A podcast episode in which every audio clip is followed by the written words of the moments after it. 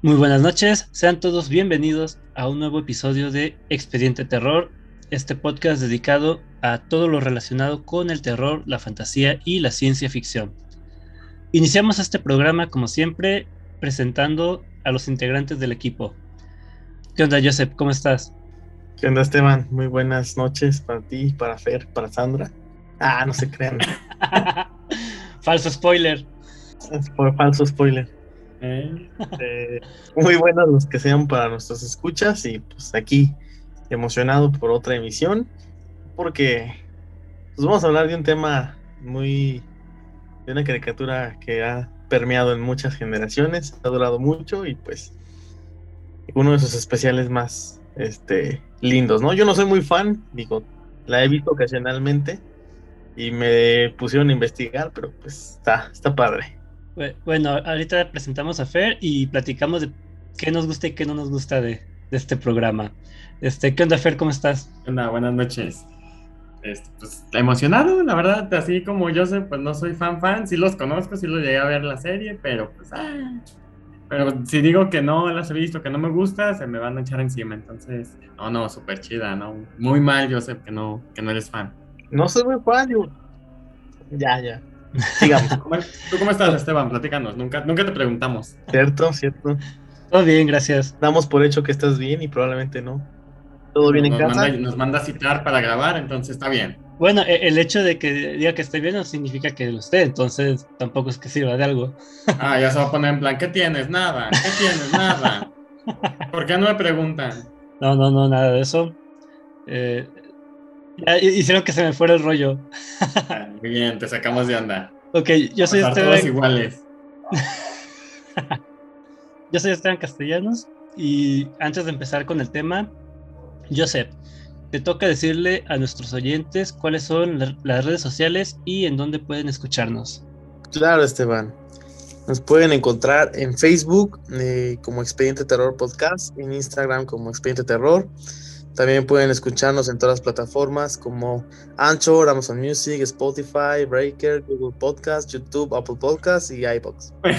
Uy, y YouTube a veces cuando al editor se le a veces subirlos. Ya, este, voy a intentar subir los últimos, que creo que con este ya van tres que no subo.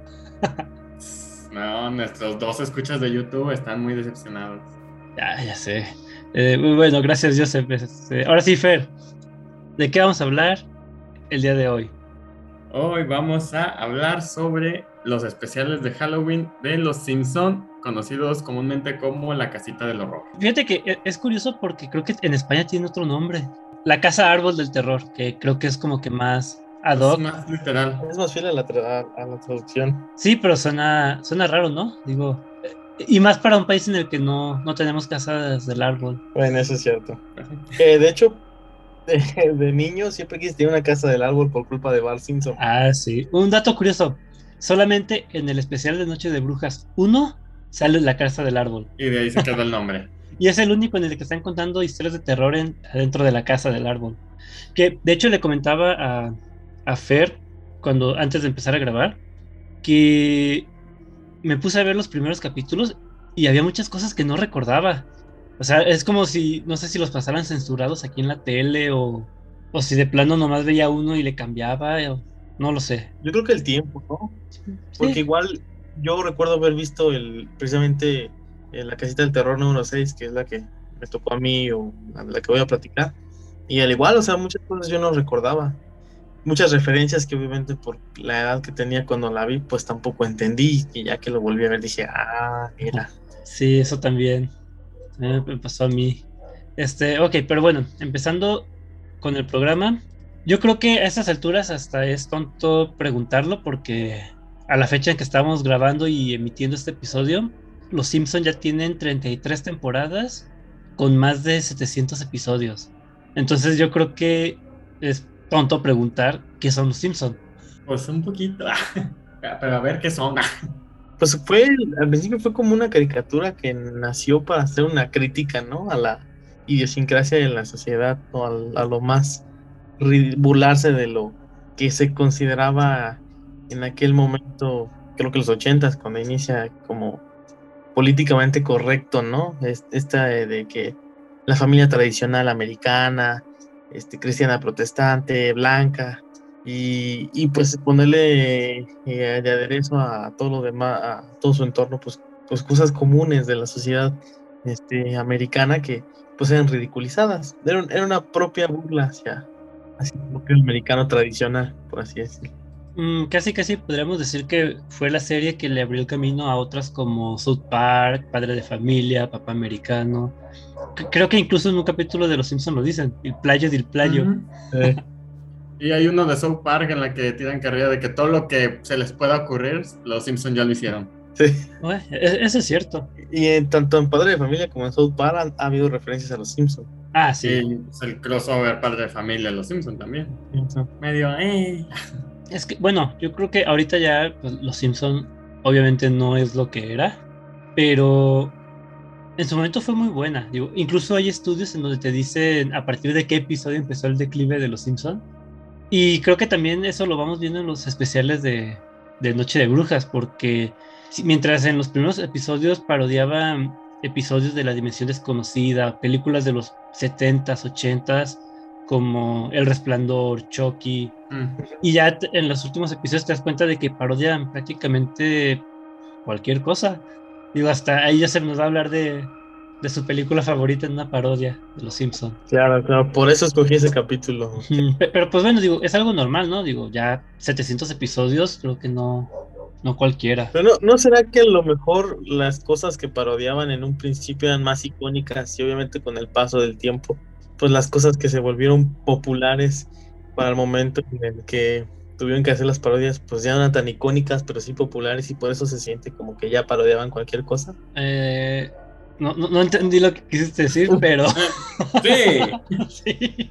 Sonríe y asiente con la cabeza, ¿no? No, porque no los escuchas, no, no lo ven. Ah, sí, sí, eso, eso. No, o sea que por ejemplo a lo mejor en los 90 y 80 había como más material icónico, de culto, qué sé yo, y de repente pues con el paso del tiempo en los 2000, 2010, pues las cosas que se pusieron de moda y eh, de las cuales los Simpson podían sacar referencias, sí eran muy populares, pero pues ya no tenían la misma calidad de las cosas que referenciaban antes. O sea que fue el mismo material para referenciar o la calidad de ese material, lo que también provocó que pues al referenciarlo bajara en su calidad. No sé si ahora sí me di a.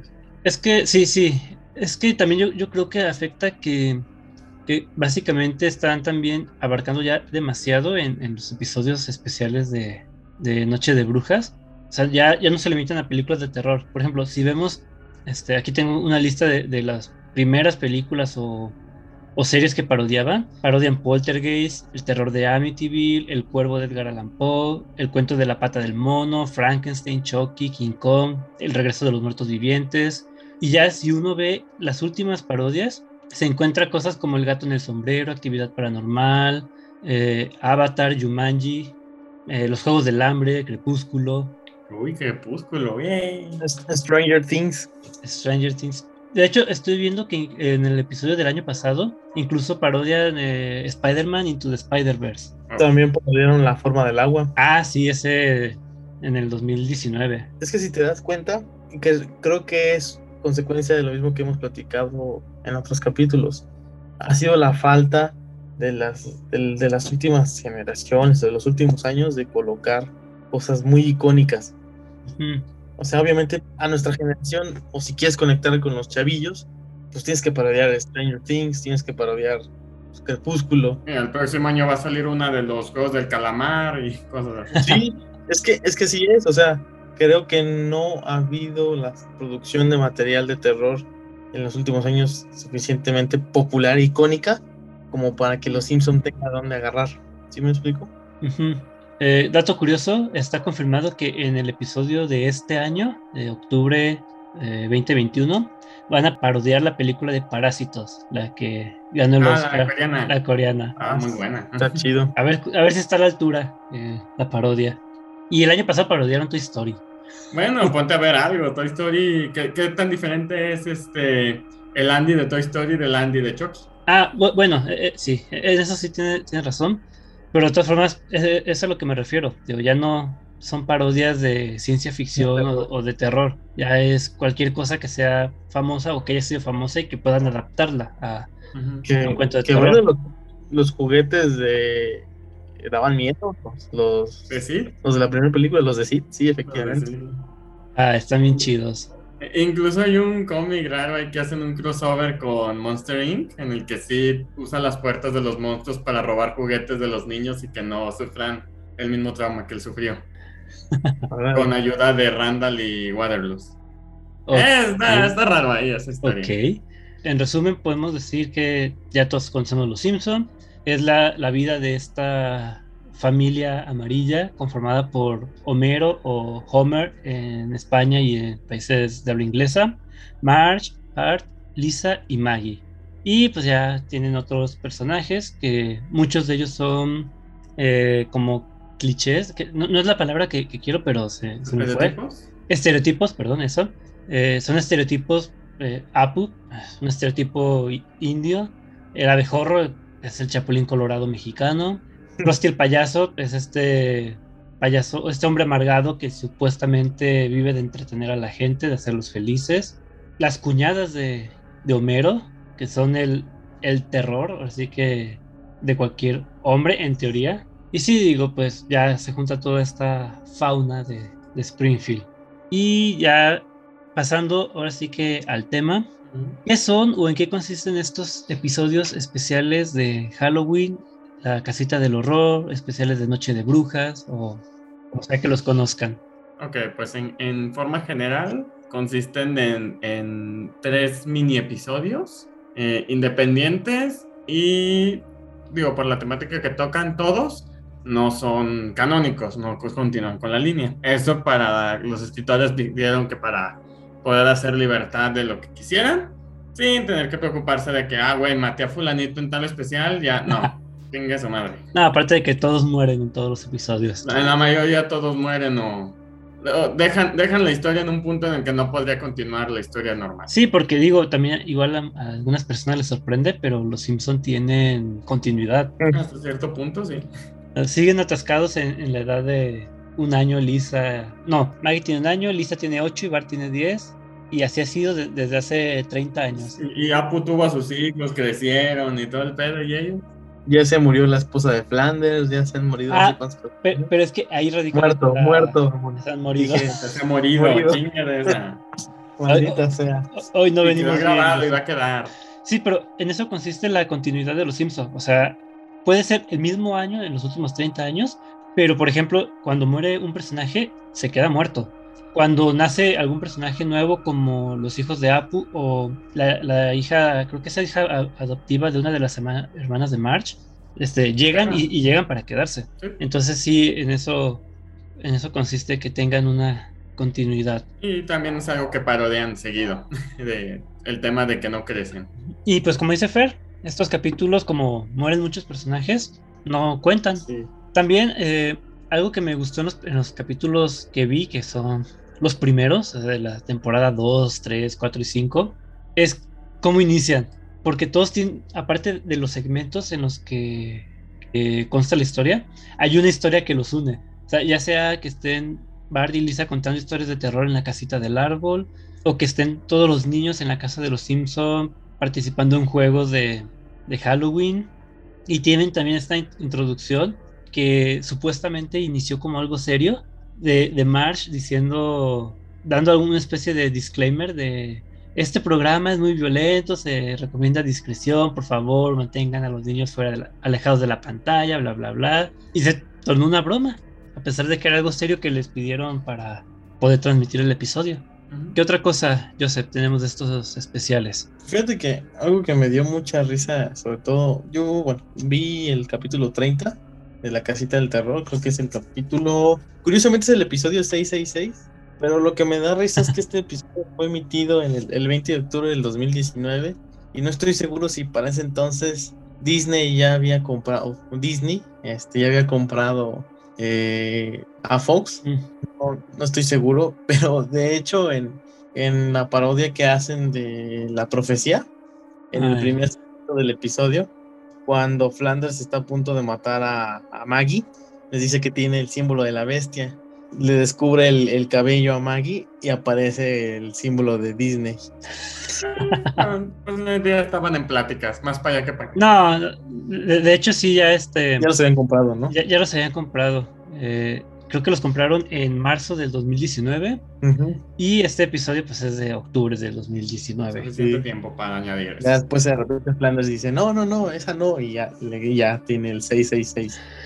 de hecho, cuando presentan el capítulo dice episodio Casita del Terror este número 30, episodio 666. Y luego le ponen, bueno, 6667 si es que Fox no cambia la candelarización.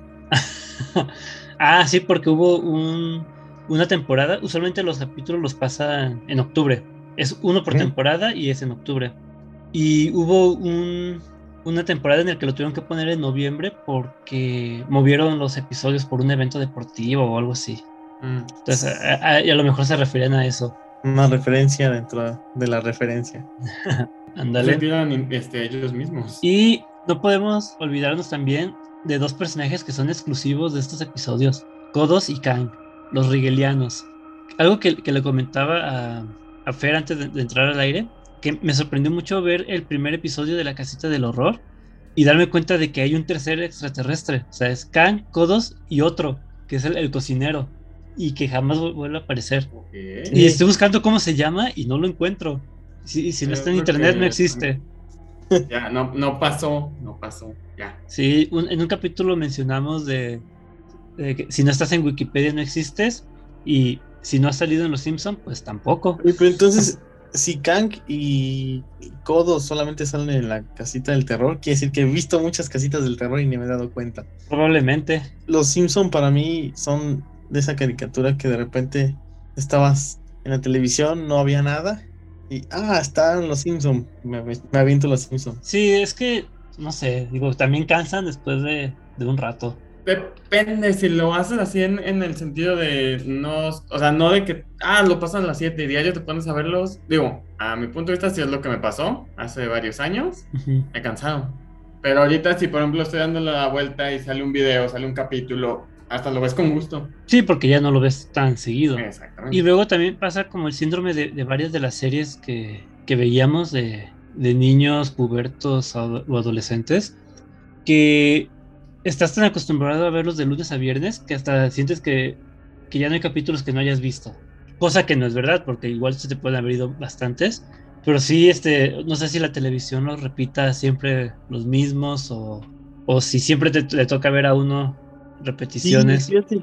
como que suelen repetir algunos capítulos más que otros.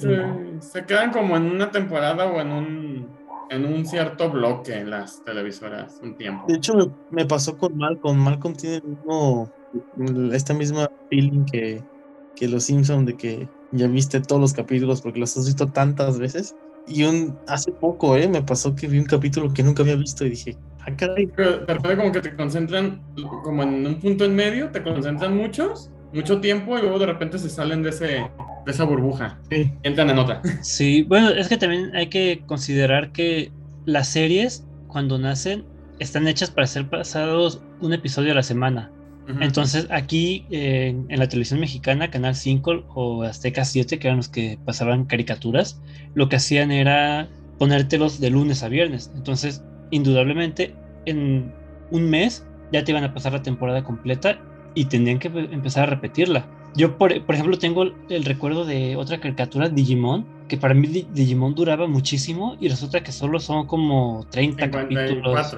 54, ah, la primera generación, ¿no? O sea, desde los niños elegidos que llegan a la isla hasta que se termina el verano, que es cuando ya regresan. O sea, cuando pasan las sagas de Miotismón, de Vilmón. Son 50, sí, todas hasta, hasta donde Apocalimón son 54. Y, son, y parecen un chingo. Y no son, no, no, son tantos. Y uno de niños lo recuerda como que pasaban y pasaban y pasaban capítulos. Ajá.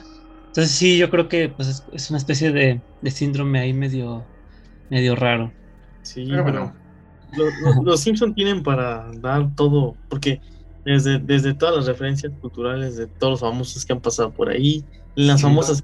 Y, la mayoría que la misma, ellos mismos ponen su voz. Ah, sí. Oh, hay un dato curioso ahí del, episodio que trae Joseph, de, quién puso la voz del vampiro. No sé si te fijaste, Joseph. Creo que no. Es que lo vienes, lo, lo vienes eh, Doblado. doblado, sí. Sí. Bueno, a ver, Bueno, eh, en el capítulo de, de Crepúsculo, el que hace la voz de- del vampiro es Daniel Radcliffe. sí. También este Hugh Laurie, ¿no? Sale y pone su voz para el doc- Doctor House, ¿no? Eh, Pone su voz para, no sé si para Drácula o para... Ah, eso no lo vi. Es que también digo, el doblaje latino es muy, muy bueno. O era antes de que cambiaran la voz de, de Homero. de Homero. Sí, eh, Humberto Vélez creo que es el que hacía la, la voz original. Pero ya no iban a regresar, ¿no? Según yo. Sí, ya. Que volvemos, el clásico pega. Sí, se van pero- al fanservice, a la moda. Y sí gusta, pero no pega. sí pero, pero atrae gente. Pero pues, mira, esa misma gente es la que va a llegar y a la hora que regresen la voz anterior no les va a gustar y se van a ir. Porque les gusta, pero no les pegó. Y bueno, pues entonces, pasemos de lleno a los episodios. Algunos episodios. ¿Quién quiere empezar? Pues tú empe- te agarraste el uno. Va- va- Vamos en orden cronológico, ¿no? Ah, bueno. Arre, yo sé primero porque es el más grande. ¿O en qué sentido? De episodio, de episodio. Ah, Me tocó el- Esteban, porque agarró el uno. No, agarré el 5, pero pues Yo agarré el primeros. 7, es el más bajito que tengo. Yo tengo el 6. Ah, 5, 6 y Ok. 7. Sale. Diablo. bueno, La Casita del Horror 5 parodia tres historias de las cuales dos conozco ahora sí que la- los originales a los que parodian. Y me sorprendió el, el tercero, la verdad no lo recordaba. Y me dan ganas de, de ver la película. Pero a ver, vayamos por partes. Eh, un dato curioso de este episodio es que es el último que inicia con Marsh dando el disclaimer de episodio vi- violento. Ya a partir de aquí lo quitaron, definitivamente. A ver, ¿Para qué? Pues, pues sí, realmente ya para qué. Y la primer parodia es El Resplandor de la novela de Stephen King, aunque más de la película de Stanley Kubrick de 1980.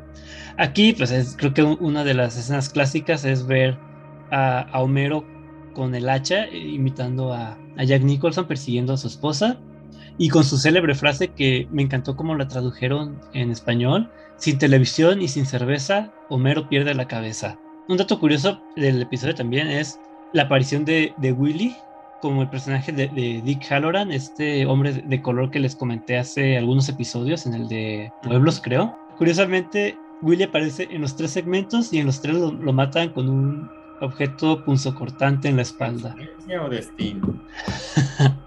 El segundo, el segundo segmento, perdón, se llama Tiempo y Castigo y está basado en el cuento El sonido de un trueno de Ray Bradbury. El, el cuento creo que también ya se los había recomendado en el episodio de Viajes en el Tiempo. Es de esta agencia que hace como guías turísticas al pasado y que tiene la, la condición de que no toquen absolutamente nada. Salgan del camino ahí. Acá en, en el cuento, el, el tipo se sale del camino y altera el, el futuro. Y en, en Los Simpson, Homero con una tostadora viaja al pasado, intenta no, no tocar nada, pero mata un insecto, se sienta en un, en un pez que apenas vas- van saliéndole patitas para caminar en la tierra, estornuda y, y el virus mata a los dinosaurios. Y cada futuro va cambiando a peor. De hecho, hay una parte en la que cuando regresa al futuro, parodian el, el libro de 1984 de, de George Orwell, esta escena de eh, Flanders eh, como líder supremo del mundo, Salve Flanders. y que les quiere hacer una lobotomía para cuando son este, desobedientes. Ah, eh, A mí el que me, me encanta el, el futuro donde llega y, y pide una rosquilla porque todo se ve normal y no las conocen y, en- y bien escamado regresa al pasado y justo cuando regresa empieza a llover y llueven rosquillas. De no mames. Y dos segundos que se hubiera esperado, Ah. y se ponía a cantar la de It's Rainy Men. Aleluya. It's raining donuts. Y el, el último segmento se llama La Cafetería de las Pesadillas. Esta, no conozco la, historia original. Eh, se llama Soy, Soylent Green. Es una película de 1973 basada en una novela de Harry Harrison llamada Hagan sitio, hagan sitio. Pues, como, como les digo, no conozco la historia original, pero el segmento se trata de que están en, en la escuela y hay demasiados niños castigados. Entonces, en un momento dado, la cocinera dice que ya no tiene comida, que porque no lo meten en el presupuesto. Y, y a Skinner se le prende el foco y dice, ah, pues tenemos un montón de niños aquí que nomás estorban, pues a la olla. y empiezan a, hacer platillos de, de, Jimbo y del niño gordito alemán. Y ya pues los van castigando por cualquier pretexto para que... Ya pues se los saborean, ¿no? Que los van viendo y los Sí, los van pesando este, todos los días para, para engordarlos y, y luego el final está bien chistoso porque están acorralados Lisa, Bart y Milhouse y están a punto de caer como a un... no sé, una batidora y se, se, cae Milhouse y se hace mole y cuando se caen eh, Bart y, Lisa se acaba el episodio. O sea, no, no ves cuando mueren, pero sí se, te queda la imagen cuando van cayendo y van este, girando las aspas del procesador de alimentos, ¿no? No sé exactamente qué, haya sido. Pues procesador de alimentos. ¿Ustedes recuerdan este episodio? Muy vago, te, digo, me acuerdo esa, esa parte en la que ven a los niños y se los abrocean como, como buen cura, pero no, no bien bien el capítulo. Como que me tengo sí nociones de las aspas también, pero no. Y, es un elemento muy bien usado como hand clip. Se ah. cae la persona y las aspas girando, cortan. Sí, también, ah, lo que les decía de, Willy. En el resplandor, Willy llega para rescatar a Bart porque Bart le, le habla con, con el Ron, porque si dicen Don, los demandan por, por derechos de autor. Y luego en Tiempo y Castigo llega Willy para rescatar a Homero y decirle cómo regresar a, su tiempo y lo, lo, matan también antes de que lo pueda ayudar. Y en la cafetería de las pesadillas llega para rescatar a Bart, Lisa y Milhouse y lo matan antes de que los pueda ayudar. O sea, antes de ayudar, muere. otra característica. Ah, y también, este Kang y Kodos salen en este episodio viendo nomás cómo Homero hace su desmadre en el tiempo. Oye, Kang y Kodos eh, salen, aparecen desde, el desde la primera casita de terror. Sí, junto con un tercer extraterrestre que no sé cómo se llama. Y que no existe si lo buscas en internet. Sí, llevo, desde antes de que empezara el, el, programa buscando el nombre y no, no, no, lo encuentro, no sé cómo buscarlo. ¿Checaste en The Simpsons Wiki? Sí, y ahí de hecho si te metes a, a ver a los aliens, te dicen que solo son dos. Por ejemplo, buscas a Kodos y te dice es uno de los dos alienígenas, te da el planeta, su hermano, bla, bla, bla. ¿No será un efecto Mandela? No, no, sí existe, acabo de ver el capítulo ayer.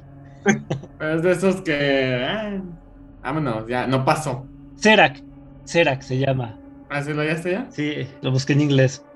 Son Kang, Kodos y Serac es el cocinero. Vaya. Pero solo aparece, creo que en el primer episodio, ¿no? no la verdad no lo he vuelto a ver. Eh, en los que vi no aparece, nomás Kang y Kodos, que yo creo que fueron los, los famosos. Pero es que si, si el tercero era cocinero, eh, sácalo. Pero bueno, Casita del Horror 6. Ok, vas Fer. 6, porque yo tengo el 7. Ah, voy yo. Ok, cierto. Como decía Esteban, ya en este episodio no sale el disclaimer, pero empieza con una introducción del jinete sin cabeza cabalgando por un bosque tenebroso. Muy buena. Que, pues es la primera referencia, ¿no? El jinete sin cabeza. Y saca este, una cabeza que resulta la de Krusty, que nos da la bienvenida a la nueva la casita del terror número 6, ¿no? De los Simpson. Este capítulo salió en 1995, obviamente el 29 de octubre, y pues las tres referencias que tiene, está dividido en tres partes, como todas, tiene tres referencias. Una que es el ataque de los anuncios, que es una parodia al ataque de la mujer de los 50 pies. Sí. Una película ahí medio godzillesca americana extraña de los 50 con una mujer en poca ropa, ¿no? Si no mal recuerdo. En poca ropa, sí. Una mujer gigante en poca ropa. Gigante en poca ropa. Este, Pesadilla en la calle siempre viva, que pues es una parodia obviamente a Pesadilla de la calle del infierno, de nuestro buen Freddy Mercury. Ah, no, Freddy otro, otro, otro Freddy. Y el tercer segmento se llama Homero al Cubo, que es una parodia a un capítulo de la serie de los 90 de Dimensión Desconocida. ¿De, los noventas, la serie? ¿O, del, o la anterior? No, no, va a ser la sí, yo estoy, estoy delirando, lo siento.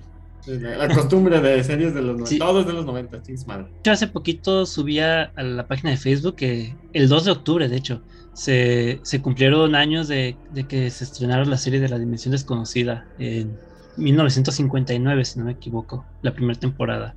Cierto, cierto. Sí, aluciné muy mal. poquito, poquito. Y pues nada, básicamente el primer segmento se trata de que Homero va a comprar unas donas bien feliz. Este, y cuando por fin se la dan, bueno, para esto llega al, sector comercial de, Springfield, donde no hay iglesias ni bibliotecas, menciona. Está lleno de anuncios y cuando llega al, a la tienda de donas, este, le entregan sus donas, se decepciona porque pues, las donas no son tan grandes como los anuncios, ¿no? Mientras Homero se va enojado, pues jura venganza. Después Homero se roba la dona del anuncio de, del, del mantecoso, como dice Bart en el doblaje. Coincide con que hay una tormenta eléctrica que eh, cae sobre los anuncios y le da vida a las estatuas y a los anuncios gigantes del sector comercial, entre ellos al mantecoso, al, al hombre de las donas. Y es chistoso porque ahí viene la segunda referencia, cuando cobra vida el, chico de las donas, gruñe como Godzilla, ¿no? O sea, tal cual el, mismo ruido.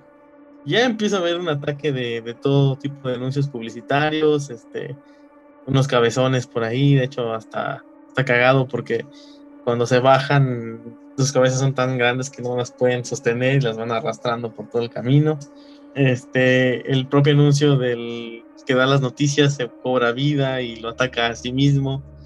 Y total, el es que empieza a haber una destrucción en Springfield. Elisa, como siempre, busca la solución del problema. Se da cuenta que en una de las huellas que dejan los anuncios que fueron construidos por la compañía de, de anuncios de Springfield, entonces va con el, con el director o el presidente y le, le dice que pues si ellos los hicieron, saben cómo destruirlos, ¿no? Lo curioso es que es una crítica también a la publicidad, porque. Exactamente. Le, dice el, el, el, presidente, que pues, el dueño de la empresa, que simplemente los ignoren. Que si los ignoran, este, los anuncios pierden sus poderes. Entonces, este, cagadamente crean una canción, una tonada, para también distraer la atención de la gente de Springfield y que pierdan y o dejen de darle esa misma atención a los, a a los anuncios publicitarios. Y efectivamente, bueno, para esto el mantecoso busca a Homero y pues le tiene que regresar la dona. Le quitan atención, los anuncios pierden este pierden pierden sus poderes, excepto el de la dona, el de la dona no pierde sus poderes porque Homero sigue viendo fijamente la dona con deseo carnal hasta que Lisa interviene, hace que Homero deje de prestar atención y, y todo termina en ese segmento. Sí, yo también ese capítulo lo vi antes de, empezar a grabar. Muy poco sutil la crítica hacia la publicidad. Hacia la publicidad. Una directa a lo que le sigue. Sí, y también algo que noté es que en varios episodios, cuando Lisa propone algo para, para destruir al, al mal que los acecha, está en lo correcto.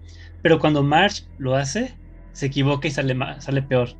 Incluso creo que es ese capítulo en el que Homero le dice, ¿no te cansas de estar siempre equivocada? Sí, sí, es ese capítulo. Cuando March le intercede o le dice a Homero, ya dale la pinche dona y se le da la dona al chico de las donas, porque pensando que era el fin o era la solución a que se acabara la catástrofe, el chico de las donas toma la dona y con la dona empieza a destruir las casas así. Y es cuando Homero le dice, ¿qué? ¿No te cansas de, de equivocarte? Y dice, a veces. A veces. No, y luego también algo que, nos faltó decir es el prototipo de la familia. Creo que, que si han visto las series animadas estadounidenses, eh, incluso no, no solo de, estas que son como crítica, todas siguen el mismo patrón de papá tonto, mamá lista, hijo tonto, hija lista, bebé.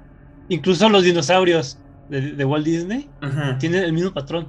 Hay un capítulo, bueno, una, película que hicieron Los Pedos Mágicos, donde entraron al mundo de los Simpson y, e incluso hacen, hacen mención a eso, donde el adulto se, se transportaba atrás de la tele, el adulto da como 3, 4 intentos y no le atinaba la tele, le pegaba la pared. Y lo mismo le preguntan, güey, ¿qué le pasa? Y es este canal, vuelve idiota a los adultos. Sí, sí, recuerdo. Es cuando Timmy empieza a viajar por los, canales de televisión, ¿no? Ajá. Y termina en una pelea de Dragon Sí, es, el estereotipo de esa de ese, de ese concepto de familia americana, ya sea los dinosaurios, Simpson. Sí, pues, no sé, qué feo pensar que así son las familias en Estados Unidos. sabe? Y si no tienes una, si no conoces una familia así, tú eres la familia y bueno, volviendo con el capítulo 6, pues el segundo segmento se llama Pesadilla en la calle siempre viva. Ya he dicho que es una parodia de, de Pesadilla en la calle del infierno, de nuestro buen Freddy EO. Empieza con Bart teniendo un sueño en el que eh, Willy el escocés casi lo asesina. Después al día siguiente cuando se reúne con sus compañeros en la escuela, dice, oigan, tuve un sueño muy extraño donde Willy casi me corta y, y todos, dice, sí, yo también lo soñé y todos tienen heridas, ¿no? Consecuencias este, del mismo sueño que tuvieron con este Willy. Lo más cagado es este personaje, el jaja, ¿cómo se llama? Eh, Nelson. Nelson. que eh, Willy lo atacó con su trapeador y sale todo brilloso, ¿no? Como el engrasoso, no, el grasoso mero del otro capítulo. El grasoso mero. No, al aceitoso. Nadie quiere al aceitoso mero. Después llega el director y le dice, ay, que desde... es, esta frase me dio mucha risa porque eh, se supone que dentro de lo que es la infancia siempre recomiendan que, o que es muy sano que, que la juventud tenga curiosidad y acá les dice, eh, ya les he dicho que abandonen su curiosidad nociva a todos los, a todos los niños y bueno, al final pues se les que, que el pobre de Willy el escocés se, ve, se murió incendiado a causa de una negligencia de los padres de familia y pues jura cobrarse con la sangre de sus hijos. Lo chistoso es que aquí también podemos tener una referencia a Stephen King con, con eso cuando al final Bart se enfrenta a Willy, decide enfrentarse a Willy y Willy se transforma en una araña después de quedarse atrapado en ah, ya. la cajita de arena. El arenero. Oye, es cierto, no lo he pensado así. Ah, algo que, me llamó la atención de este segmento es la, fecha en la que muere Willy. El, eran las 13 horas del día 13 del mes 13. Sí, sí, también es una referencia a viernes 13. Ah, y sí, en el calendario se ve que es viernes. Viernes 13, se junta con Halloween. No, y, luego e, el, nombre del mes es, March, como es marzo o algo así. De hecho, también la forma en la que muere quemado Willy es así como medio referencia a Terminator, ¿no?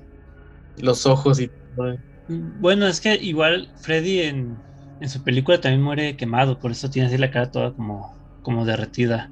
Solo que no recuerdo si, es en el remake o si lo explican en algún momento en la original, que creo que no. Que creo que era un pedófilo y, y, los padres de familia lo queman precisamente por eso. Ok. Pero no, no recuerdo que hayan dado explicaciones en la película original. Creo que no, pero necesitaría verla otra vez. Perdón, sabía lo que era, pero la verdad no recuerdo si lo leí, lo, lo leí pues o, o, lo vi en la película. Es que en ese tipo de, películas no, no perdían tiempo en, dar explicaciones innecesarias. Digo. No, es que es pérdida en historia. Lo que importa es que es un güey que se mete en los sueños y mata. Y eso es con, todo, con todos los slasher. Eh, lo importante es ver cómo empieza a matar a, los adolescentes. O sea, realmente poco o nada importa que, este, que fue antes de ser el asesino. Muy pocas veces es relevante porque el que sea pedófilo no le da mucha relevancia. Pues no, y, más porque ataca, pues, a adolescentes, ¿no? A lo mejor si atacara a niños, pues sí tendría un, un sentido. Y pues ya, el, último segmento, Joseph. El último segmento, pues Homero al cubo, que tengo muy buenos recuerdos de él porque lo vi de niño. Y me acuerdo que me estaba cagando de la risa, literal, cuando, cuando Homero se hace real. este, pues básicamente el capítulo empieza con Patty y Selma que van a visitar a la familia y todos están tratando como de esconderse de, ellas, bueno, por lo menos el de Bart, Lisa y, y, el propio Homero. Homero no encuentra escondite y decide meterse detrás de un librero, pero al momento de hacerlo, este, descubre que la pared pasa, tiene, como que la puede traspasar y Incluso él dice, oh, esto es como un capítulo de la dimensión desconocida. ¡Qué cosas! la referencia dentro de la referencia. Tantas referencias, Robin. Referenciando la referencia, ¿no? Entonces pasa la, la, pared y pues llega a un mundo tridimensional, ¿no? O sea, la verdad se ve muy cagado y no pueden, no pueden verlo, ¿no? No pueden, pueden hablar con él en, en el mundo de la caricatura, pero no pueden verlo. Y le llaman a medio mundo como para tratar de al cura, le hablan, bueno, al cura no, al, al, pastor, le hablan al, al, policía, le hablan a... hasta que terminan hablándole al científico, ya les explica que está en la tercera dimensión y... De hecho, no me acordaba, bueno, no sé si bien, Pero de aquí salió la frase de, hey, no tan rápido, cerebrito, ¿verdad? Cuando está explicando lo de las Ah, dimensiones y pone lo que es una dimensión 2D y pone el cuadrado, este, y le dice el policía, hey, no tan rápido, cerebrito, no, no me acordaba que de ahí había salido esta. El meme. Dato curioso, quien hizo esa animación es Pacific Data Image, que es una compañía que después produjo Shrek. Oh. Oh, mira. Buen dato de Fer. Total que Obar decide ir a tratar de rescatar a su padre, se amarra un lazo y se mete a la dimensión, a la tercera dimensión, pero Homero, eh, tratando de salir, crea un hoyo negro, termina siendo absorbido por él y es cuando aterriza en, en una calle, de hecho es una calle de Los Ángeles, este, pero ya, pues, es live action, ¿no? Ya es vida real, Homero sigue digitalizado en 3D y está muy cagado porque cuando Homero sale a la calle, toda la gente se le queda bien así como de, ¿qué pedo con este güey, no? ¿Qué es esta chingadera? Y ya empieza a caminar hasta que llega a una tienda de pastelillos Erótico. pastelillos. eróticos y se mete a se mete a sentarse a degustar el rico pastelillo erótico. No, yo, yo creo que pasaron muchos años antes de que entendiera de qué era la tienda de pasteles. Mira, podrían haber puesto dos bancos, en uno estaba un güey, en otro un pastel, y no lo hubiéramos entendido. Oye, sí. Yo creo que ese capítulo tiene unos errores de doblaje, pero no estoy seguro. O quizás yo no lo entendía cuando, cuando hablaban. Necesitaría buscarlos porque no, no me acuerdo. Entonces vas, este. Fer. Casita del Horror 7, capítulo 154, estrenado en octubre 27 del 96. Primer episodio de la octava temporada, me parece. Eh, el intro, el intro, ah, el intro está muy chingón porque es la, la muerte sentada en el sillón. Y la, la familia va cayendo eh, muerta, literal. Y el güey los usa de reposer. Mm, La- el primero lo, se conoce como La Cosa y Yo, de Think and I. Es una parodia del Jorobado de Notre Dame, pero no el de Disney, el del 56, de 1956. Por, que de hecho esta versión no era tan deforme y tan jorobado como te lo mostraba en Disney. Nada más tenía una pequeña curvatura en la espina dorsal y la cara poquito deformada.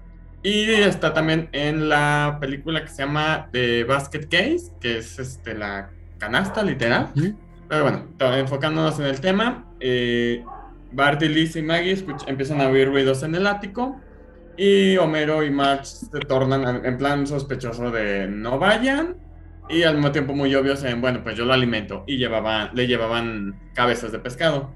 Conforme avanza el capítulo, Bart- obviamente Bart y Lisa tienen que subir a ver qué están viendo y encuentran pues una criatura. Encuentran las copias no vendidas de la autobiografía de Homero. Ah, también encuentran las eh, de Homero, sí.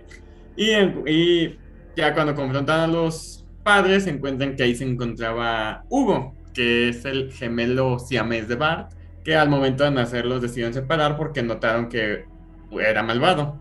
Entonces, como, como buenos padres amorosos, pues lo encerraron en el ático y lo alimentan cada sábado con cabezas de pescado. Y la- la- la- lo curioso de este capítulo es de que conforme avanza la, el capítulo, bueno, en un momento Bart se destapa el torso para decir, güey, pues si me hubieran separado tendría una cicatriz, cosa que sí tiene. Nada más que cuando ves el, el flashback, si tú los ves de frente a los niños, el malvado era el del lado derecho, el gemelo malvado. Y al momento de que Bart se destapa, él tiene su cicatriz de su lado derecho. Entonces ya terminando el capítulo, te cuentan que en realidad Hugo era el gemelo bueno y Bart era el malvado. El episodio termina con la familia cenando y Bart encerrado en el ático, pidiéndoles Y Hugo no vuelve a aparecer, ¿verdad? Solo sale en ese segmento. Salen algunos juegos que no sé si son oficiales. Mm. Creo que en el que salió de celular, que en el que construías Springfield. Ay, yo, yo llegué hasta el nivel 280 y tantos. Creo que en ese salía. No Sí. me acuerdo, la verdad. Sí, yo, yo lo tenía a Hugo. Ah. Y otro- creo que en algunos otros juegos, no sé si ha vuelto a salir en la serie, me parece que no. Ah, pues no. Pero bueno, vas- volviendo a la referencia, este, la película que se llama The Basket Case es un, un adulto que, este, Dwayne Bradley, que trae a su siamés en una canasta, literal, y están buscando venganza contra el, el cirujano que lo separó porque lo hicieron, lo hizo contra su voluntad. El güey que está en la canasta es el feo, él es el guapo, entonces no le parecía, el feo estaba celoso del guapo Y el guapo estaba dolido por la, como la gente trataba a su hermano feo. Y el guapo se hace de una novia, el feo le intenta seducir, la rechaza, lo rechaza, él la mata y se convierte en una pelea entre los dos gemelos meses que termina con los dos güeyes cayendo de una ventana del hotel. Wow. Eh, está, interesante. Vi un pequeño resumen de esa película, es del 82 y se ve buena. Pero te guachas el capítulo de Los Simpsons y se cuenta que lo estás viendo, nomás le sumas la muerte. El segundo fragmento es este de, Genesis Top. Es otra parodia a Twilight Zone, que es del episodio que se llama la, The Little People. En este episodio Lisa coloca un diente en un, en un recipiente con de cola como proyecto de ciencias con el fin de demostrar que el, el refresco deshace los dientes. Em, a causa de estática que le pasa a Bart, el diente empieza a producir vida, que se va desarrollando poco a poco hasta y de forma acelerada, porque incluso al día siguiente ya estaban en una etapa eh, más avanzada de la civilización. Cuando Bar llega y presiona, bueno, los pica, le rompe los edificios, eh, la, gente pequeña empieza a sacar naves para atacar a Bar, ya que lo ven como, como el diablo y a Lisa como a su diosa. El momento cúspide del, episodio es cuando Bard amenaza a Lisa con destruirlo en el momento en que ella se descuiden y la pequeña civilización encoge a Lisa y la mete en su ciudad. Ya le platican, es diosa, bla, bla, bla. Él hace la pregunta que todos hemos hecho en algún momento de la religión de, de si tú eres la diosa, ¿por qué permites que cosas malas pasen? Incluso no les le pregunta por qué estoy gordo y te quedan, pues". y Bard al, al ver que no está Lisa, toma el proyecto, lo entrega como suyo y a él le dan el premio, Lisa quedándose adentro del mundo miniatura. Yo había leído en algún lado que este segmento era una parodia de, un cuento de George Martin, el, autor de Juego de Tronos. Pero pues realmente no, digo, como dijiste, se basa en uno de en un capítulo de la dimensión desconocida. Pero el cuento de Martin sí tiene algunos detalles que, que vienen también en el episodio de, Los Simpsons. No sé, la verdad no he visto ese capítulo de la dimensión desconocida, pero en el cuento es un, es un sujeto el que compra unos, unas como hormiguitas y las pone en, una arena, se llama Los Reyes de la Arena. Y estos animalitos son de colores y empiezan a construir sus propios castillos, sus civilizaciones y se empiezan a enfrentar unos, a, unos con otros. Entonces, como todo el día ven a la cara de, su, de su dueño, los, los animalitos empiezan a, tallar o a pintar la cara de, del tipo como si fuera su dios. Y ah, los, los animalitos de color blanco, si no me equivoco, que los trata súper bien, lo pintan así como un dios bondadoso, pero los animalitos naranjas a los que trata mal, lo pintan como si fuera un demonio. Es la, la misma lógica. Incluso en el episodio de la dimensión desconocida donde se basa, aquí no los crean, el, más bien caen en un planeta alienígena y eh, mientras Fletcher arregla la nave, Craig encuentra una civilización de gente pequeña y, eh, la misma, nada más que él sí está consciente de que lo adoran como a Dios y los atemoriza para controlarlos. Y el episodio termina en que, o sea, él corre a Fletcher del planeta, se queda él solo con su gente. Llegan otros güeyes, caen al planeta y al momento de, güey, no, o sea, soy Dios, aléjense. Los que llegan lo examinan a Craig, en el proceso lo matan por accidente y la gente pequeña, pues, celebra ante la muerte de su Dios malvado. Digo, detalles más, detalles menos, pero. Pero bueno, esa es la, segunda parte. Y el tercero, haciendo mención a los bonitos aliens, eh, Kang y Kodos capturan a los, bueno, al que, que es candidato, eh, Bob Dole, y al presidente Bill Clinton, que estaba este, por la reelección, y se hacen pasar por ellos. Este, esto gracias a que Homero les proporciona esa información. Entonces Homero está intentando convencer al mundo que pues son extraterrestres, lo cual nadie le cree. Y el episodio termina con Homero desenmascarándolos. Todo el mundo hace cosas que son aliens y decide, no, pues. Y, los aliens haciendo una, una. Pues como una verdad y al mismo tiempo una condena del. Ok, sí, pero todos tienen que votar por uno de nosotros. No hay de otra. Que es como que lo malo de allá, pues de que tienen dos, dos candidatos malos y a tienen que votar por uno. Y bueno, el episodio, este termina con Khan ganando la elección y esclavizando a todo el país para que construyan un láser gigante, a donde Marsh le comenta, hace la mención de por qué chingados hacemos un, bueno, sean chingados, porque hacemos un láser que apunta a un planeta que ni siquiera hemos escuchado nombrar. Y Homero le contesta con un a mí no, a mí no me veas, yo voté por codos. Que es la típica excusa que muchos, Sí. y no nomás en Estados Unidos, en muchos lados dan de, de ¿por qué chingados pasa esto? A mí no me veas, güey, yo voto por el pan. Y, Ay, güey. Ya, ya sé. Sí, ese también tiene como que mucha crítica a este segmento, ¿no? En cuestión política, sí. Mucha de, de, de hecho, hay una parte en la que están haciendo como sus propuestas. Y obliga, aborto para todos, ¡bu! Aborto para nadie. Y, Bueno, pues para- abortos para algunos y banderitas para otros. ¡Eh! La polaridad que la gente. De que si apruebas todo, malo. Si no lo apruebas, malo. Y hay veces que hasta por la misma gente. O sea, el, el mismo grupo de gente, si apruebas, malo. Y si no apruebas, mal. De que, güey, entonces, ¿qué quieres? Y nada más como dato curioso, Sí. Hugo también es desbloqueable en el juego de PlayStation 2 que se llama The Simpsons Hit and Run. Ah, eso estaba chido. Ah, ahí es desbloqueable Hugo. Era como un tipo GTA. Ey, Sí. eh, pues mira, es un tipo GTA y el otro, el de Tap Out, es tipo SimCity. Ah, sí, sí. Pero bueno, ahí es desbloqueable Hugo. Sí, este capítulo también lo acabo de ver. ¿Cuál? Este de el- la caseta del horror 7. Ah, está muy bueno. Síganle. Ya, este- ese es mi episodio. Hay que hacerlo rápido porque ya casi llegamos a la hora. No, e- eso les decir, ya llevamos una hora y nomás dijimos Ok. el primero. Ok, nos lamentamos más rápido los segundos. Eh, O sea, bueno, el segundo capítulo que yo elegí es, el- es la caseta del horror 8. El que sigue. Ay, No sé, por el 5, 6, 7 y 8. 8. E- Es que de, de este sí eh, conozco un poco más de las historias que, que parodian. El primer segmento se llama El Hombre Omega, eh, que es una parodia de la película del mismo nombre, El Hombre Omega, una película dirigida por Boris Sagal en 1971, pero que se basa en la novela Soy leyenda de Richard Matheson de 1954. Aquí Homero está, eh, está por comprar un búnker y por estarlos probando, entra a uno justo en el momento en el que explota una bomba y extermina toda la, la población de Springfield. Hay una escena muy chistosa donde Homero está bailando en calzoncillos en una iglesia porque cree que es el último hombre sobre la tierra, que por cierto así se llama otra película basada en Soy leyenda, hasta que se encuentra con estos hombres zombies, vampiros radioactivos, que lo consideran una amenaza porque es diferente a ellos que este, ahorita que estoy leyendo el libro Soy leyenda, se nota mucho en el final, más, más que nada, esto de, de atacar a quien es diferente a ti. Usualmente son, son los humanos los que atacan a, a quienes piensen diferente, a quienes tengan gustos diferentes, a quienes les gusta otra cosa que no les gusta a, a ellos, a quien se viste diferente.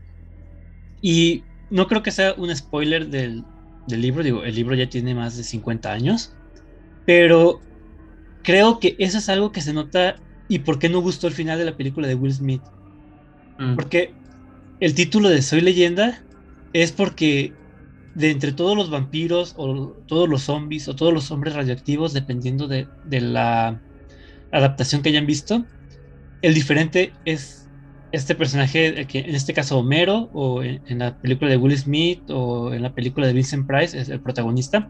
Él es el que es el diferente, él es el que está asesinando a, la, a la población, él es el coco que se lleva a los niños vampiros, él es el malo de la, de la población mundial. Y es esta crítica que se pierde en la adaptación de Will Smith.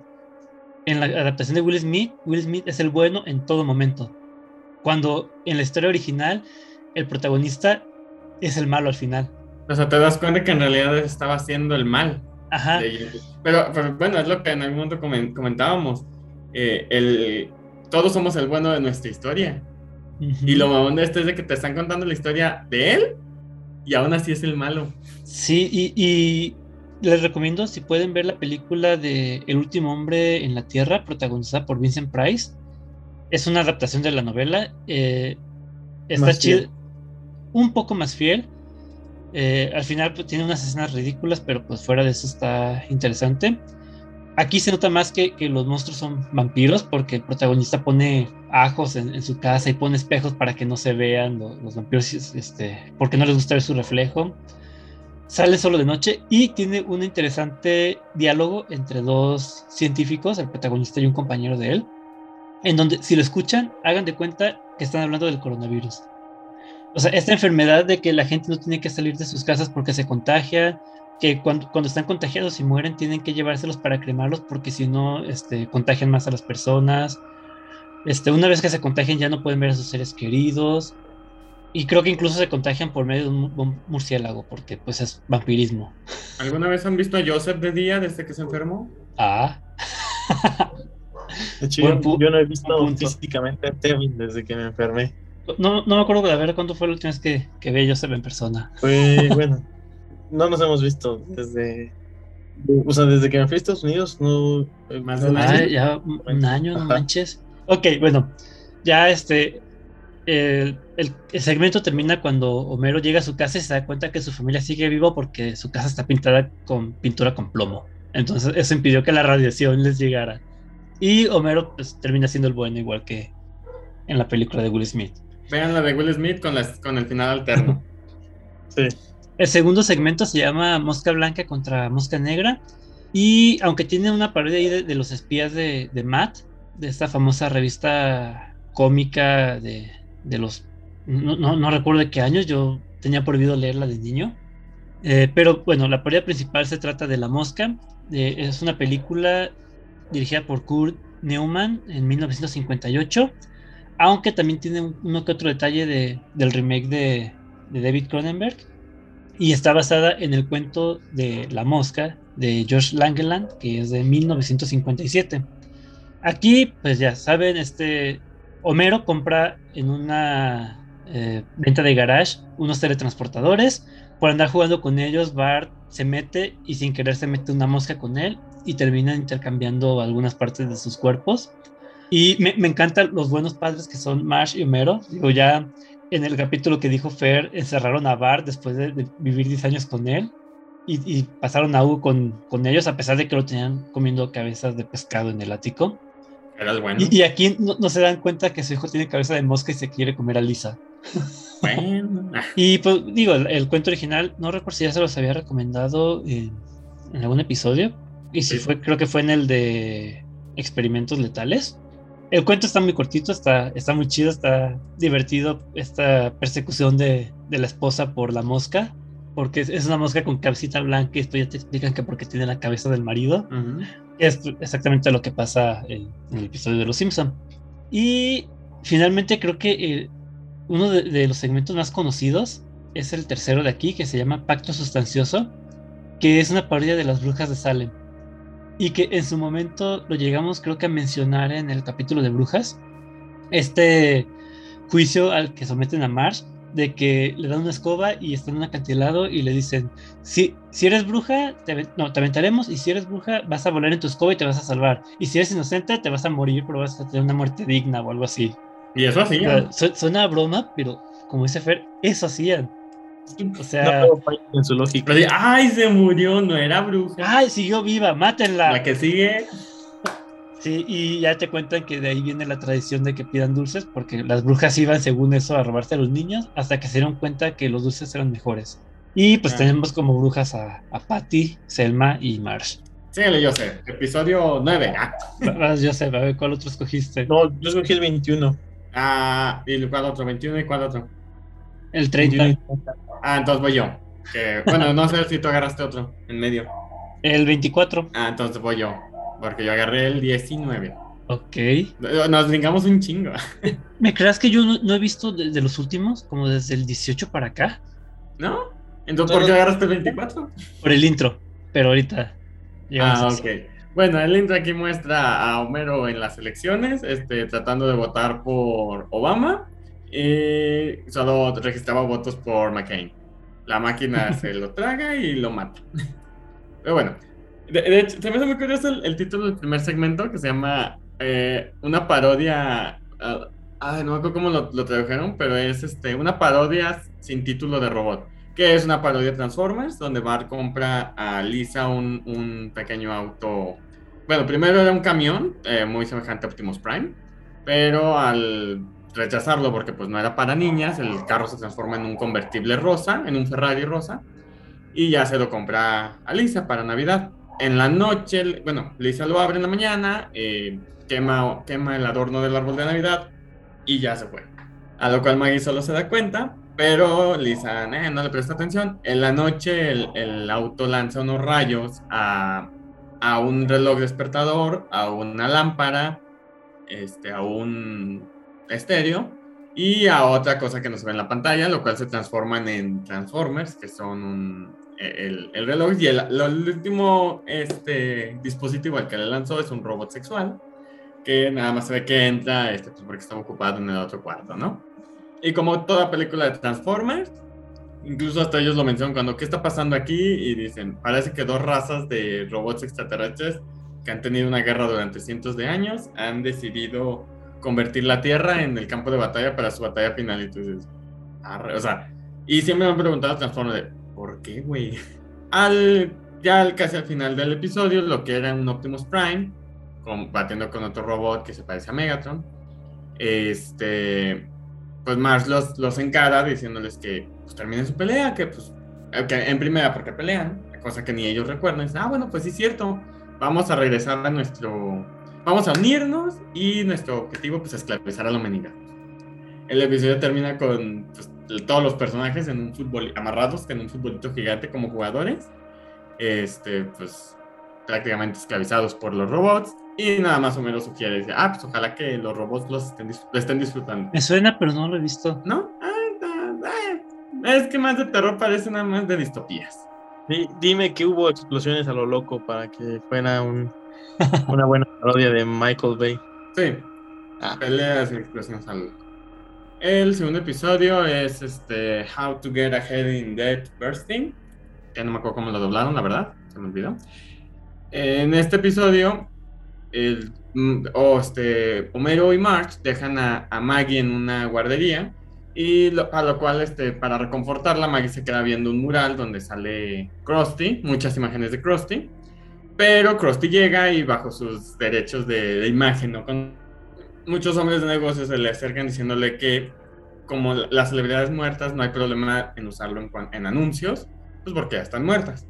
Y le hacen un trato a Homero donde le comentan de que hay muchas celebridades que les gustarían en ciertos anuncios, pero pues tienen un problema, están vivos. Entonces, prácticamente contratan a número para que los mate de forma accidental. De hecho, aquí hay un pequeño chiste que me encanta porque le pasan dinero y el güey lo usa de abanico y les dice, oh, hace demasiado calor. Y sacan otra paja de billetes y se la dan y empieza a bancar y, no, hace mucho frío y regresa billetes. Entonces empieza este, a matar este, personajes como George Clooney, Prince, Neil Armstrong hasta que en el cielo se juntan todas las celebridades y algunas que no mató Mero, pero que ya están muertas, para pues tomar venganza. Para esto viajan del, bajan desde el cielo y hacen, hacen una pregunta que volvemos religiosa que muchos hemos querido preguntarle, ¿cuál es la verdadera religión?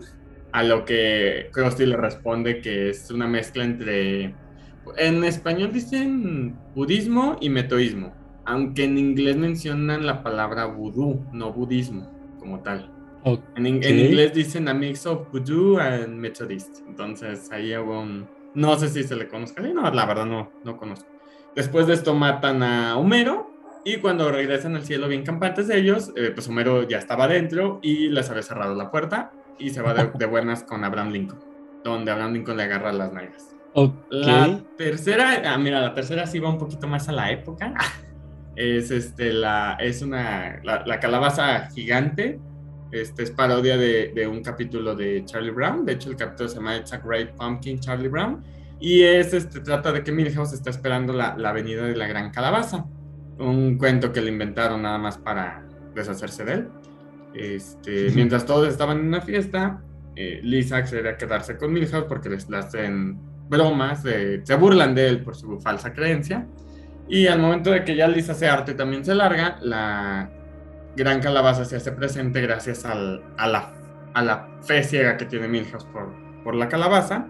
Y cuando Milhouse le ofrece un bonito atributo de un pan hecho de calabaza, pues la calabaza dice, que, vergas, no mames, quiero venganza por todos mis compañeros que han matado. Y empieza a matar a toda gente. Como esto se desarrolla en Halloween, pues hay mucha gente que tiene decoraciones de calabaza y empieza a matarlas.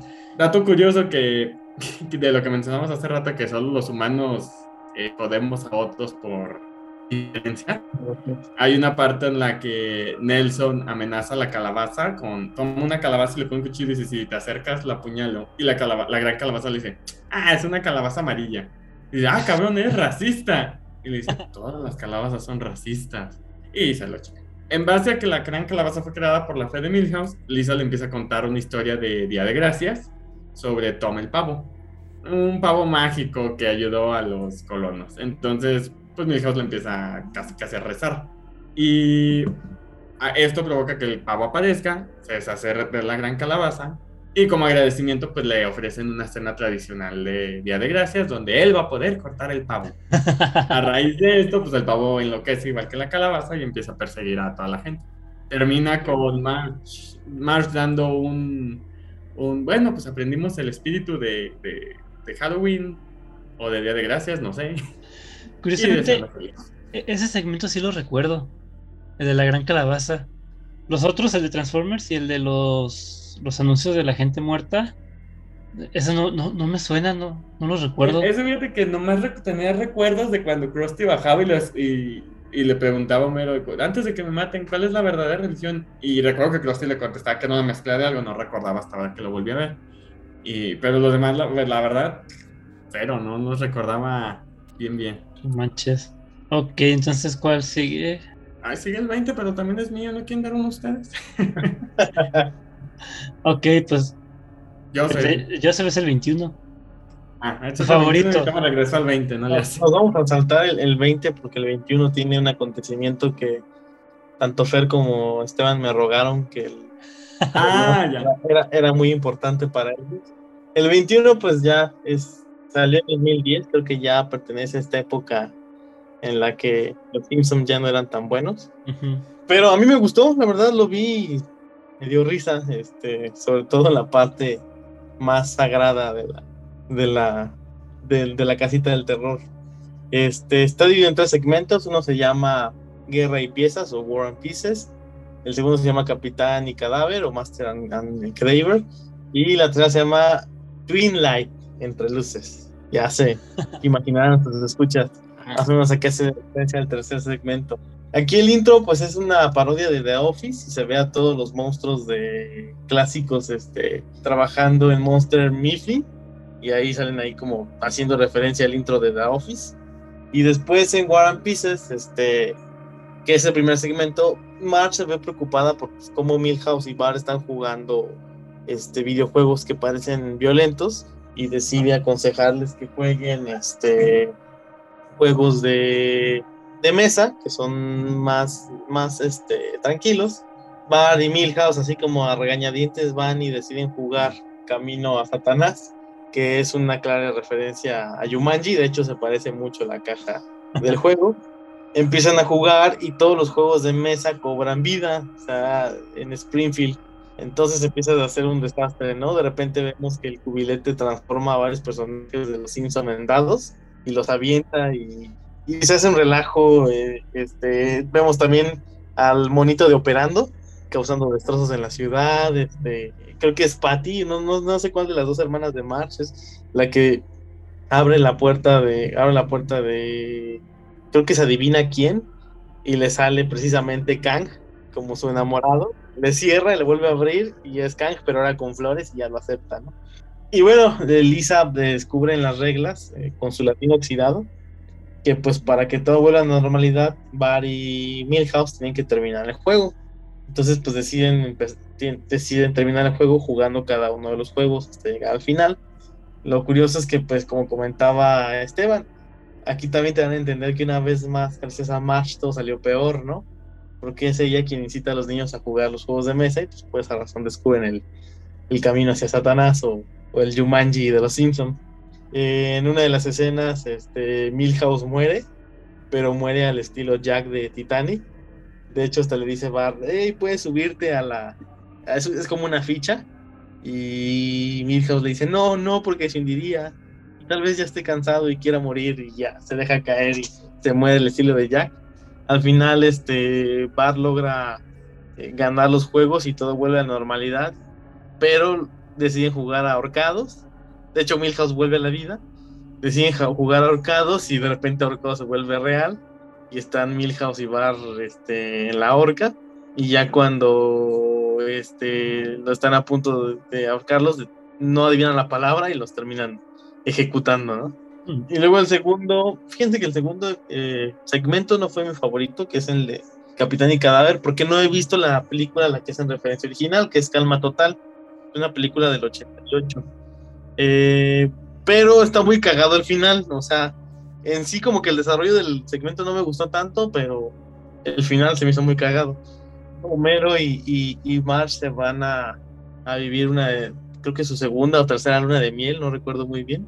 Se van como en un yate, este, y de repente están eh, navegando y se encuentran con un pobre hombre que está, que naufragó, lo recogen, lo, salvan y desarrollan una relación extraña con March, así medio, medio de deseo carnal.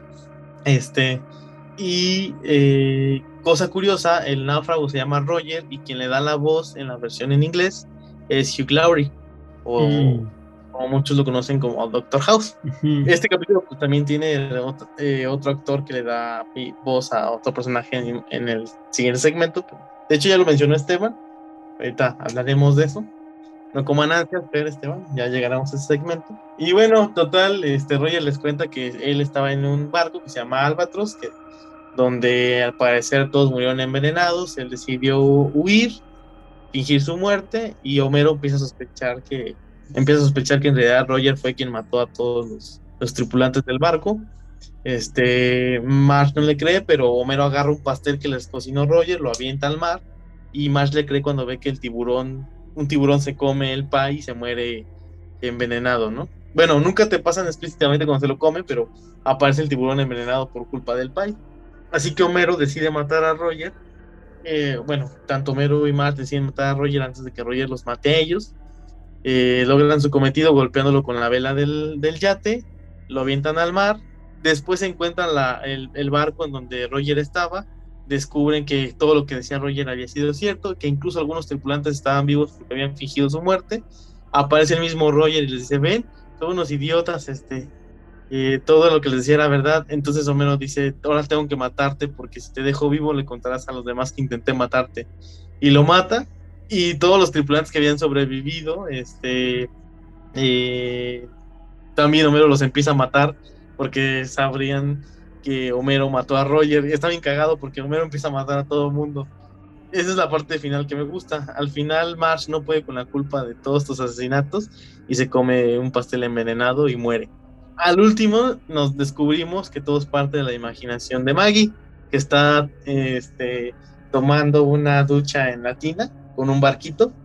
Y entonces Homero está, está ayudando a March a bañar a Maggie y dice, ay, esta niña tan linda, ¿qué tanto se imaginará?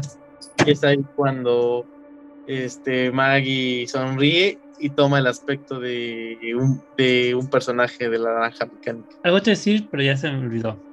Ah, ya. Y creo que otra vez a lo que escuché, eh, porque no he visto este capítulo, de nuevo, por idea de Marsh, se... Se complican las cosas. Se complica todo. Pero, no sé, aunque Marsh siempre es la voz de la razón y en estos capítulos la tratan muy mal. Eh, es que es parte del chiste, de... Siempre es la voz de la razón. Ah, bueno, en la, en la sátira, vamos haciendo la que sea la que la caga. Pues sí.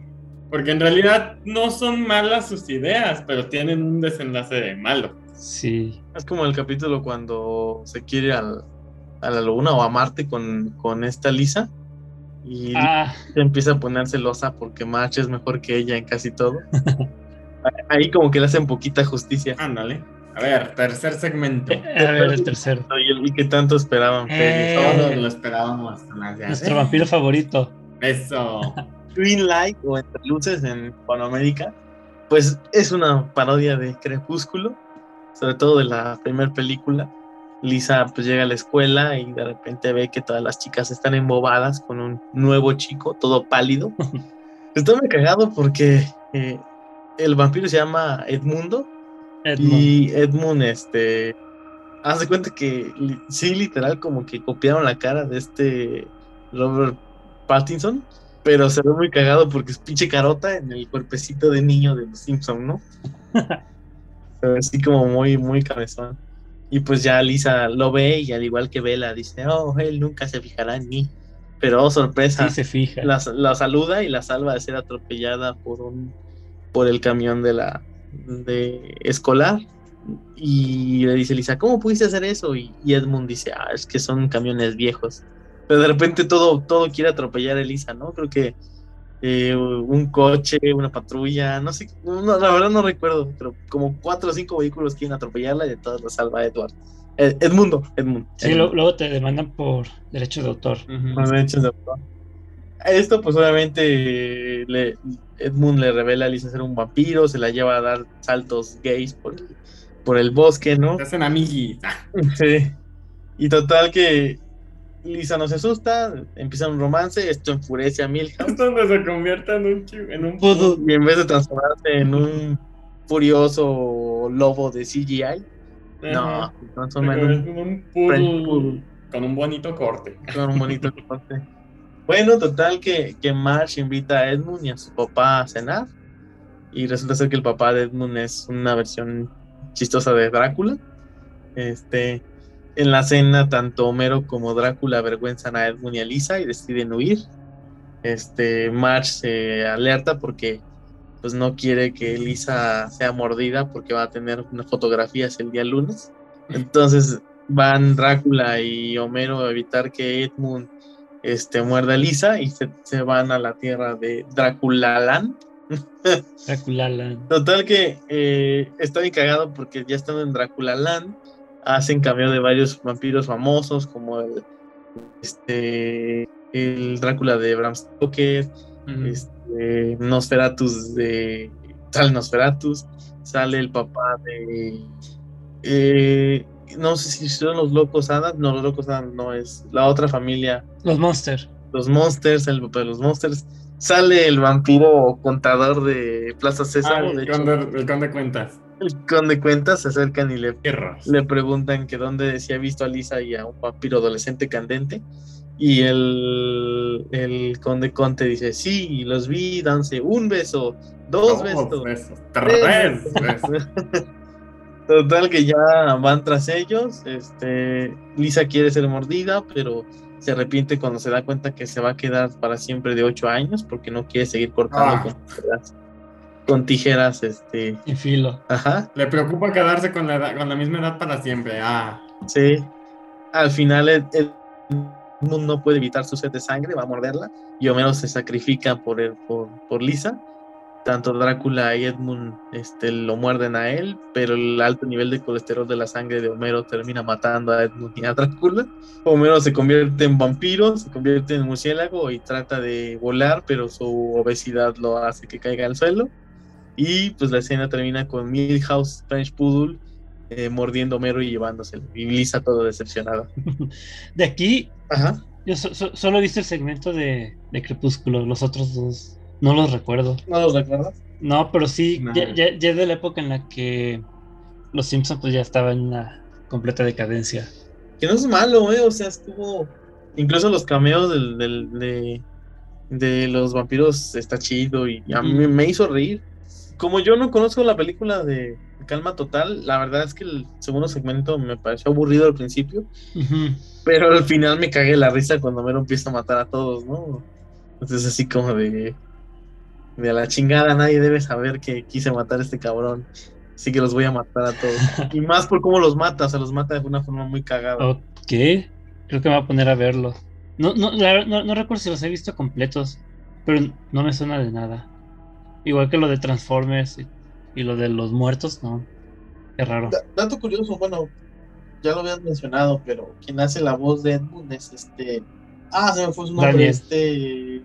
Daniel Radcliffe. ¿Cómo, ¿Cómo se pronuncia su apellido? Radcliffe. Rad- Eh, quien hace la voz de, de nuestro Edward amarillo. Bueno, ni tan Blanco. amarillo. Blanco, sí. Y oigan, ya llevamos grabando más de hora y media. De hecho, como una hora 45 minutos. Este. Yo creo que mejor ya aquí le, le dejamos. Digo, Sí. habíamos traído tres episodios cada uno, pero se, se nos fue el tiempo muy rápido. Sí, bastante. Sí, fíjate que de haber sabido mejor decía en lugar del, del la caseta del horror 8, mejor decía el 24 para hablar de de la introducción de Guillermo del Toro. Y yo la 20, que es por la, que pedí. No, y la, la 30 también me, puso, me pareció bastante... Segunda parte. Ah, Segunda parte, ahí lo notamos con nuestra máquina de, de escribir invisible. Bueno, para cosas importantes. Sí. Ok, pues entonces yo creo que ya. Ahora pues. pues aquí le dejamos. Eh, unas últimas palabras, Joseph. Pues de nuevo agradecer a nuestros escuchas por aguantarnos una vez más. Darle especial agradecimiento a Guatemala, eh. Uruguay. ¿Quién más? Este... De momento creo que no, creo que solo fueron ellos dos en la última actualización. Eh. Uruguay y Guatemala. Ya, vénganse a México. Y a la hermana República del South por el apoyo que nos dan. nos quedan a nuestros escuchas guatemaltecos y uruguayos, gracias por tenernos en tan buenas posiciones. Esperamos que les haya gustado esta emisión y nos vemos en la siguiente. Sí es, esperamos que sí les gustara. Eh, unas últimas palabras, Fer. Agradecer a nuestros escuchas y luego nomás mencionamos como cinco episodios, la verdad son muchos, muy buenos y la verdad sí, guáchenlos y chequense sobre qué están basados. La verdad las películas y novelas sobre las que los basan son muy buenos. Y también gracias a nuestros nuestros escuchas este, sudamericanos que nos mantienen en buenos ratings. Si nos llegan al top 5, les mandamos una foto de Esteban en calzón. es premio, no castigo. Por inbox. Es premio para ellos, para algunos es castigo. Por inbox lo piden. Si llegamos al top 5, los que lo pidan por inbox. No, lo hagan, compas. Y bueno, ¿e-, ¿es cierto eso que dice Fer? Lo de la foto, sí. No, lo ah. otro, eso no. es eh, que estos capítulos se disfrutan mucho conociendo las referencias, las versiones originales en las que a las que están parodiando. Es como, por ejemplo, Scary Movie, que también cuando conoces las películas que parodian, entiendes mejor algunos chistes. Eh, eso, porque las disfrutas, pero cuando entiendes de dónde viene el chiste, te dices, madre, es que hermoso. Ah, exactamente, digo, ya no, es lo mismo, ya es como cuando ves los memes del juego del calamar y no has visto la serie, digo, no tienen gracia. O sea, te ríes porque tienen un viejito gracioso ahí hecho bolito en una esquina, pero no sabes ni quién es. Sí, sí, está, aquí en un banco este, buscando a sus familiares. Y pues bueno, ya también, eh, muchas gracias por acompañarnos en otro episodio. Intentaremos o estamos intentando que los episodios de este mes de octubre y de principios de noviembre estén un poco más relacionados con el terror. Eh, a ver si sí si, si, damos con eso. Y pues ya les recordamos que pueden encontrar este podcast como Expediente Terror en Anchor, Spotify, Apple Podcast, Amazon Music, iBooks, YouTube o en su plataforma de preferencia todos los sábados en punto de las 8 de la noche, hora de México. Ya, ya tengo que aclararlo. Bueno, y, no siempre lo subes esa hora. Eh, no, los podcasts sí. Ah, por, una vez que, me equivoqué y lo tuve que subir unos minutos después, pero solamente... No, y una vez lo subiste a las 8 de la mañana. Pero fue el video de YouTube, no fue el episodio. Tuvieron premisa en YouTube en esta ocasión. Eh, y... Dos vistas, una mía. bueno, alguien sí se lo guachó antes. Ya sé. Bueno, los invitamos ya también a seguirnos en nuestras redes sociales. Estamos en Facebook como Expediente Terror Podcast y en Instagram como Expediente Terror. Y finalizamos este episodio con una frase de Lisa en el primer episodio de La Casita del Horror. Dice, había monstruos en esa nave, pero éramos nosotros. Yo soy Esteban Castellanos y esto fue Expediente Terror. Buenas noches.